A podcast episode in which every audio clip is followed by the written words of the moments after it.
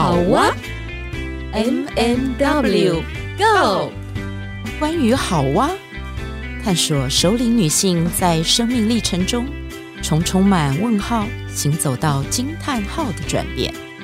你的好哇又是什么呢？M M W Go。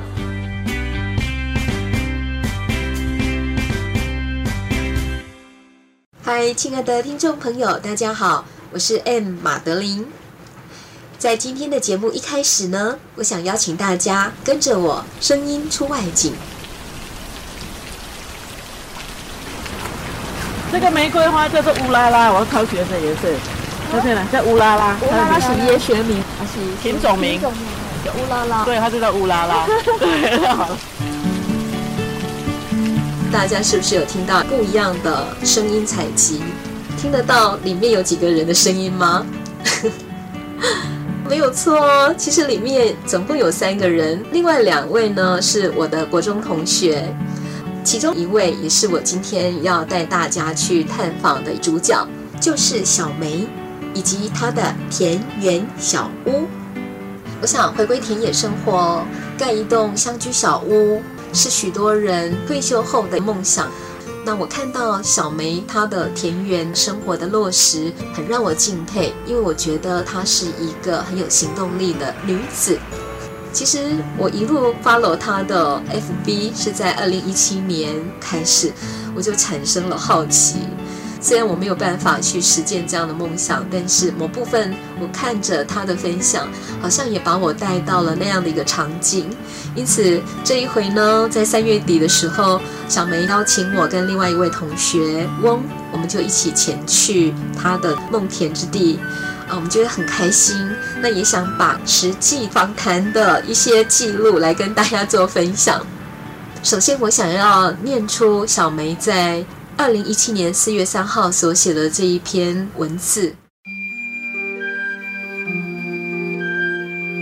春日，玫瑰花未栽前，先把小木屋种下了，有了温馨的小居所，用锄头记录生命，文字图像刻画土地的美好。你看，他说把小木屋种下了，没错。在那一篇 po 文上面，小梅的确 po 了一张照片。我看到了一栋小木屋，它不大，真的是小小的。听小梅说，她是先定制之后，由拖板车移植过来，在这里把它种下了。你看这个动词用得真好。所以今天的节目，我们就要用声音的采集，一起去探访小梅的庄园，搭配我在录音室当中用旁白来做串联。请大家包含的是，三个女人凑在一起的时候，特别是国中同学，很久没有见面了，所以呢，开心到忘我了，以至于可能收音的品质没有很好，但我想这个就是一个很真实的呈现。那希望大家包含，也希望大家分享我们在里面的喜乐。如果大家也有回归田野，为自己盖一栋乡居小屋的这样的规划的话呢，他也提供了一些经验值可以跟大家分享。那我们现在就出发。车子蜿蜒在横山乡的山林小径当中，也不知过了多久，在一个下坡转弯之后，就来到了小梅的庄园。那个地方被群山环绕，空气清新，也是一个静谧之地，就好像是陶渊明笔下的桃花源。最先要探访的就是小梅的玫瑰园。那你现在这个花园种了多少种玫瑰花？有七十几种。这么多？对呀、啊，所以因为后来我有记录，我买了我都把它记录。我只知道我喜欢玫瑰花，可是我不会种。我都我是去台北玫瑰园当志工，上课开始学的，我才知道一个玫瑰要种有有学问。我把它当一般植物在种，可是那是不对的。小梅她有一股热诚的傻劲，她为了把玫瑰种好，所以她还特别到台北玫瑰园去当志工，学习玫瑰种植的知识。嗯，为了更了解土地生态以及植物生态，他也到了大安森林公园担任生态志工，已经持续好多年了。我觉得她真的是一个很身体力行的热情女子。你没有发现这边的草跟那边的草不一样？我现在种的草是夹剪草，你可没有注意啊。然后那时候在新埔的时候，那个种的是台北草，那台北草那个根很深很深，嗯、所以它都把那个玫瑰的营养都吃掉了。哦，都是学问的，真的都是学问 的。我已经交了五年的学费。我觉得小梅的学费没有白交。因为这是她这几年来在田园间用她的锄头、用她的双手一铲一铲铲出的收获。那天小梅告诉我们很多玫瑰的知识，我想我截取一部分来跟大家分享。如果听众朋友也喜欢玫瑰花的话，我们一起来听听小梅的分享，会相当的有趣哦。我们来看像玫瑰花，对不对？它的特性是不是有三种？它有分有香味跟没香味的，像那个乌拉拉都不太香，然后像那个我我很喜欢一个香味叫亚伯拉罕达比，哦，它的香味我超喜欢。你一定要知道这个育种家，它叫大卫奥斯汀。你要种玫瑰花的时候知道这个育种家叫大卫奥斯汀，他是英国的育种家。那亚伯拉罕大比就是他种的玫瑰花，那他取名都是以那个英国的皇室的名名字啊，啊，像对啊，凯莉啦什么。朱丽叶啦，哈，都是都是都是，哎，对对也有啊，什么，哎，主教城堡啊，什么东西的，反正那个你们都可以去搜寻嘛。听到这里，你会不会跟我一样有同样的好奇呢？为什么小梅会这么喜欢玫瑰，而且还种了这么多玫瑰？会不会是跟他的名字有某种关联？而他的乡居小屋是不是也是某一种圆梦呢？其实是有一段故事的，我们一起来听听看。因为我记得我很早的时候看你 po FB，你好像要写一段怀念你爸爸的话，怎么会有玫瑰园这个概念？哦、对对对，所以就对那一段印象很深刻。嗯嗯嗯，对，应该是说。跟土地那个连接，其实是我觉得是很深的。你大概差不多在几岁的时候，你开始意识到你跟家乡土那个连接，或者跟你爸连接？我觉得应该都是在找自己那个过程里面。嗯，应该是说这种东西在，可是你没有去意识到。对，意识到，对，没有意识到。啊，只是后来那跟我说“病由心生”这句话，我才开始去。去追，因为我想治我的病啊，不然生病太痛苦了。其实生病是一个转折，对，所以我说它是一个不完美的礼物，等等。就是说，其实我很需要一个自己的空间。好，就是水瓶座一个特性，那时候还没有发病，可是那都是在往内压。对，好心酸的事都都在一起了。对啊，所以大家都有自己的故事，对不对？对，都有故事。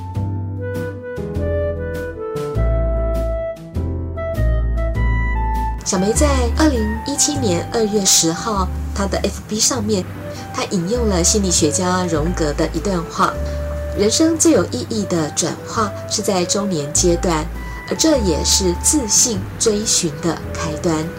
她因为生了一场免疫的疾病，她认为这个是祝福。小梅回忆，她从小在田野奔跑、玩泥巴，所以她跟土地有极深厚的连结。在大自然的气息当中，他能够好好的呼吸，而且在当中他找到了最平静喜悦的自己。他说那是内在灵魂的呼唤。我很谢谢我爸爸帮我取了这个名字。那时候我妈妈怀疑我的时候，没有，我爸爸反正有时在彰化田尾的玫瑰园工作。不过后来我哥哥说是在湖尾那边跟玫瑰园工作，但是这不是小说，真的。所以他是因为我妈妈怀我时候他在美国人工作，嗯、所以他把我叫取名叫小梅。嗯、可是我以前喜欢她很漂亮，可是我对她没有很多的认识。嗯、因为她感觉就是一个多次娇贵的话嘛。可是我不觉得有多次啊，因为我觉得她多次，所以我就觉得想要去抗拒她。可我就接触后，我才发现说，其实她没有想象多那么多次。其实我爸爸，爸五十三岁就走了，可是我爸爸刚好就是我印象中年轻的样子。小梅提到，亲手摘下的这些玫瑰，某部分是要献给他在天上的父亲，也希望能够延续父亲五十三岁之后没有过的生活，以及用父亲的眼光来看待生命的一切。接下来，我们就要来听听看小梅是如何在她的梦田从零开始辟建、规划，甚至种植，各种好多好多的学问，各中有好多好多的辛苦，有很多的乐趣。那么家人又是如何支持的呢？我相信也是很多听众朋友想要知道的。我们一起来听听看。所以我说土地会找主人是这样，是不是很奇妙？对呀，对呀，我老公的手一指说：“一顿不错啊，是不是带来了？”但是一路上你老公其实很支持你。对，他说。妈妈快乐，家人才快乐。哎呀，都好有智慧哦。对，因为他很忙，所以他他是精神支持。可是呢，说真的，你可以看这块土地原来的样子嘛？原来像对面这样，就是那个全部的芒草那，然后草都长很长。那为什么现在没有草呢？那时候我是不是去年五月那个时候，我不是头给那个下大雨，我就在雨伞下。那时候下大雨对不对？土很软。就那时候那个草那个是最松的时候，我是这样子挖这样连根这样拔起来。所以你是在下大雨的时候就拔草？对，然后一个人吗？对。啊，学长说学妹，你觉？可是真的那时候草是最好拔的。其实每一片漂亮的田野，每一栋漂亮的小屋，在开垦的过程。一定会遇到许多的挑战跟困难，特别是小梅的这一栋小木屋，最早是从新浦的农地把它拆解，然后用拖板车再移动过来，到现在这个农庄，然后再把它组装起来，其实是更加辛苦的。我想来问问小梅，在开垦、在辟建的历程当中，她遇到的困难是什么呢？最困难的应该是有三个阶段。第一个是说，我在这块地买下来，我开始要做搬迁的动作了嘛，对不对？因为这个都是自己在摸索，应该没有人教你怎么做，所以以后你们想要做都可以问我，我都可以当顾问，真的，我什么状况都碰过了。所以那时候我就为了省钱呢。我就把那个你知道吗？空心砖很重吧？嗯，我搬了五十几块空心砖过来，自己搬哦。我把空心砖搬上车，然后再把它运到这边，再搬下来。然后那个红砖块哦，搬了两三百块，我就搬得很重哎。然后搬了五十几块，所以我那时候搬到我这个整个都发炎嘛。我还以为说你练出六拍功。那个时候真的太操劳了，因为这样搬我这整个的话，其实我是不能这么用力的，说真的。因为手指的关节全部都硬掉了，你洗不到。蛮超蛮大扳机手啊。对呀、啊，对呀、啊，然后还有挖后面的石头啊。你等下再一看后面的石头，全部都我挖的哎。对，然后我老公是偶尔来问导游而已。对。可是你还是乐在其中。我学长那个太太啊那个学嫂，他跟我说，嗯，他说你学妹好像是一头牛。很吃苦耐劳的牛。可是你那时候刚来说看到芒草这么多，你心里在想什么？我我有蓝图，我一定可以把它种很多花。可是因为我在新埔已经弄过了嘛，我已经缴学费啦。小梅说，农妇的生活虽然辛苦，但是在田野间常常都能够收割脚踏实地带来的回馈，那种满足感，那种喜悦，是都市生活无法给予的。我觉得哈，他那个到最后就是就是那种成就感的，没错。它像玉米有没有？你现在看那玉米有没有？那个都是我那时候撒种子的。这个是鹿角 A 啦，没有摘过不给你，你要自己摘吗？还是要？我要自己摘。那怎么摘？就直接拔。拔萝卜。拔萝卜。那，你赶快去想。来来来来，有证据哦。怎么这么快？不用用力嘞！姐不是说用力的吗？他用力又拔萝卜啦！出来的，三个就好。真的吗？真的真的。真的好，要拍一下，拍一下。小梅的农居生活太有趣了，还有哦，我们再来听听两段趣味的花絮。我说奇怪，怎么会这样？知道是不是瓦斯被关掉？然后他去后面看啊，瓦斯头不见了 啊！我先半夜要跑去 seven 买热水回来，这很好笑的，对。他很热心，说叫儿子帮我拔草，叫儿子把我的的那个金针花拔起来。没有发现说，对我来讲，它都是很自然、很熟悉的东西。对对，你来讲可能哎都不熟，就会那个，很想动手都不好意思动手。除了辛苦跟有趣的事情之外呢，农居生活，我就很好奇，晚上的时候呢，如果一个人留在那里过夜，会不会有一些危险的状况出现呢？因为小梅的农居所在的位置比较偏远。大概就是在他们自己的聚落当中有几户邻居，通常都是假日才会来到。小梅也有时候她也会过夜，就像是这一次去探访她的农居的时候，她是前一天就已经到了。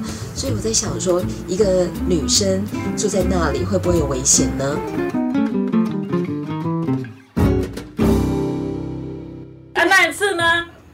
我学长给我放鸟回去，我一个人害怕，对不对？还好我就是我不是一个群主叫秃后，就是很多人就是都住在附近的。哎，那时候我先生知道我要在这边过夜了，可是他好像有事情，他还不能下来。啊，所以呢，我真的就一个，我就我跟我先生说，我有拜托朋友，譬如说那个姓董的先生嘛，还有一个。姓李的一个先生啊，还有一个华航技师啊，我都有跟他们讲说，我今天只有一个人在这边过夜，如果我半夜怎么了，我一定马上打电话给你们，拜托你们来救我。他们都说好，我说好，好，那那这样啊，所以我让我先放心说，我真的怎么样会有人来救我这样。啊 啊！那天晚上我害怕的，所以我很早的时候我就把赶快都门都关起来锁起来，然后这个都锁起来，然后都关起来，然后都在里面就，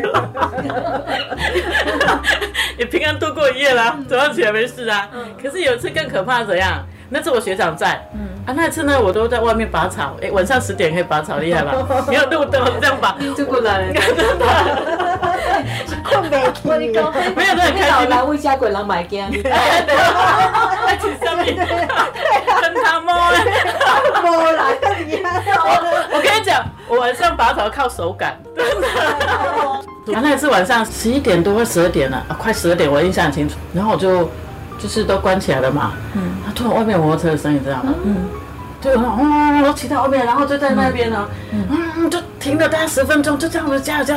哦，我就吓到，我全部都关，然后都不敢动，我都不敢出声，然后就慢慢在那开点缝想看，可以看不到的东西。啊，我们这个社区有一个群主，我跟他讲说，我遇到这种状况这样嘛，可是我就是怕大家有说谎，你知道吗？后来第二天早上一大早，我学长六六点多打电话给我，学妹，然后五郎啊啦啦，学长还好，你给我验证了吧？他说那个人骑摩托车，他应该是夜游的，那个摩托车来我这边绕过以后，又跑到学长那边。嗯怎么停很久？他说哎，这有多少人？什么？嗯。那后来我们猜他可能就是因为那时候好像应该是夏天，所以有些夜游的人没有，然后他可能乱骑乱闯啊，啊，都看到这样子啊。走错路哎，好没事。对呀。后来我那个秃后朋友教我说，你改天这种状况有没有？你可以故意呢，窗户打开点，还故意讲电话声音说，哎，派出所吗？我是吴小姐，我住哪里？现在有怎么样，请你过来。故意用声音吓他这样子。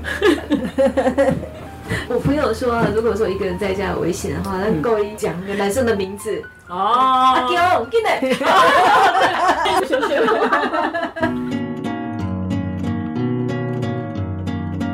听到刚刚小梅说的那两段惊魂记，你是不是也觉得哇，小梅你也太勇敢了吧？大家可以想象一下，是什么样子的热情，什么样子的动力，可以让一个大女生。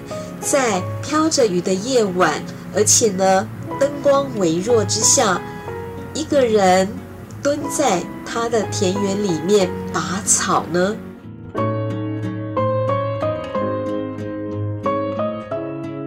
是这么说，在台北的时候，我觉得我是在过日子。台北真的是在过日子，这边才是在过生活。我觉得我们家人是应该是说买这块土地以后，彼此连接更紧密的。嗯，对，因为有话题嘛，然后他们能够理解，我也能够理解他们的选择，彼此支持，彼此祝福。对对对对，可是他们的实体的支持比较少，精神上支持，好，精神上支持就够了。那你们会全家一起来这里？会啊，像清明节扫墓，我们就来这边。度假。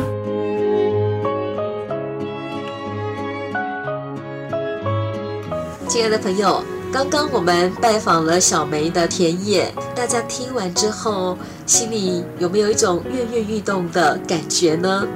或许你正好也有这样子的一个规划，但是不晓得要怎么样开始，包括怎么样去找土地，怎么样去盖屋子。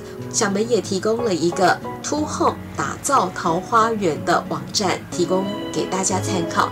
在里头呢，包括如何找土地相关的一些政策法令，还有怎么样去自力建屋、自力造屋，或者是花草庭院的设计，呃，包括是农耕的方法，还有乡村庭园的规划设计，以及包括工作跟务农的潜在危险经验谈这些。这个网站里面提供了非常多的实用的资讯。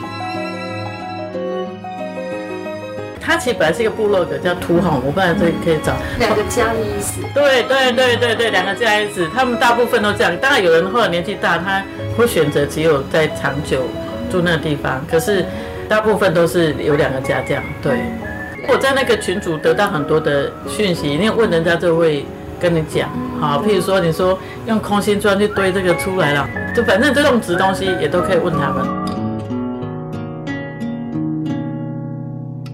谢谢小梅的分享。最后，小梅说，这几年乡居农园的开垦以及耕耘，在这个历程当中，让她更加认识自己，更加的接纳自己，也更加的找回了自己。她体悟到，任何有意义的事都不会是轻而易举的。祝福每一位朋友都能够找到你们心里的梦土，以及搭建起向往的桃花源。我们下周见喽，拜拜。